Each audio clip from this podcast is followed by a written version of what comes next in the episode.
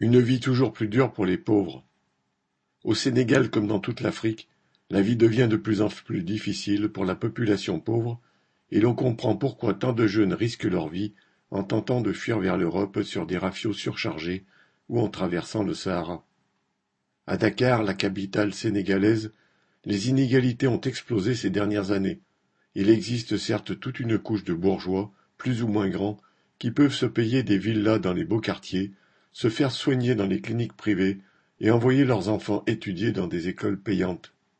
Mais pour la majorité des habitants, les difficultés ne cessent de croître. Dans leur journal, Le pouvoir aux travailleurs, en septembre dernier, nos camarades de l'Union africaine des travailleurs communistes internationalistes, UATCI-UCI, décrivaient ainsi cette situation. Citation, Les prix des denrées alimentaires ont monté en flèche, au lieu de baisser comme l'avait annoncé le gouvernement.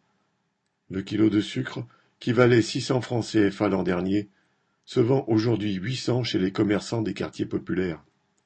Le litre d'huile qui était à 1200 francs est aujourd'hui à 1500 et 1800 francs selon les quartiers. Le kilo de riz qui se vendait entre 400 et 450 francs est vendu aujourd'hui entre 500 et 550 francs.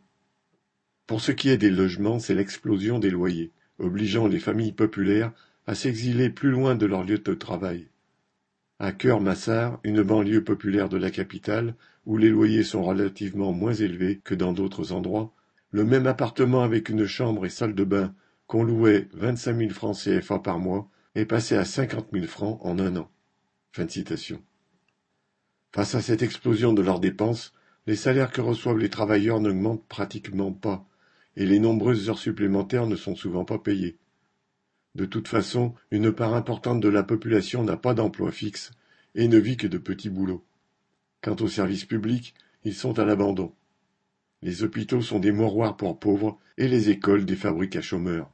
Encore n'est-ce là que la situation dans la capitale, car ailleurs elle est encore pire.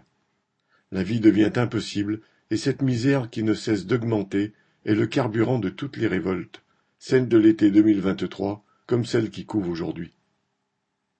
D. M.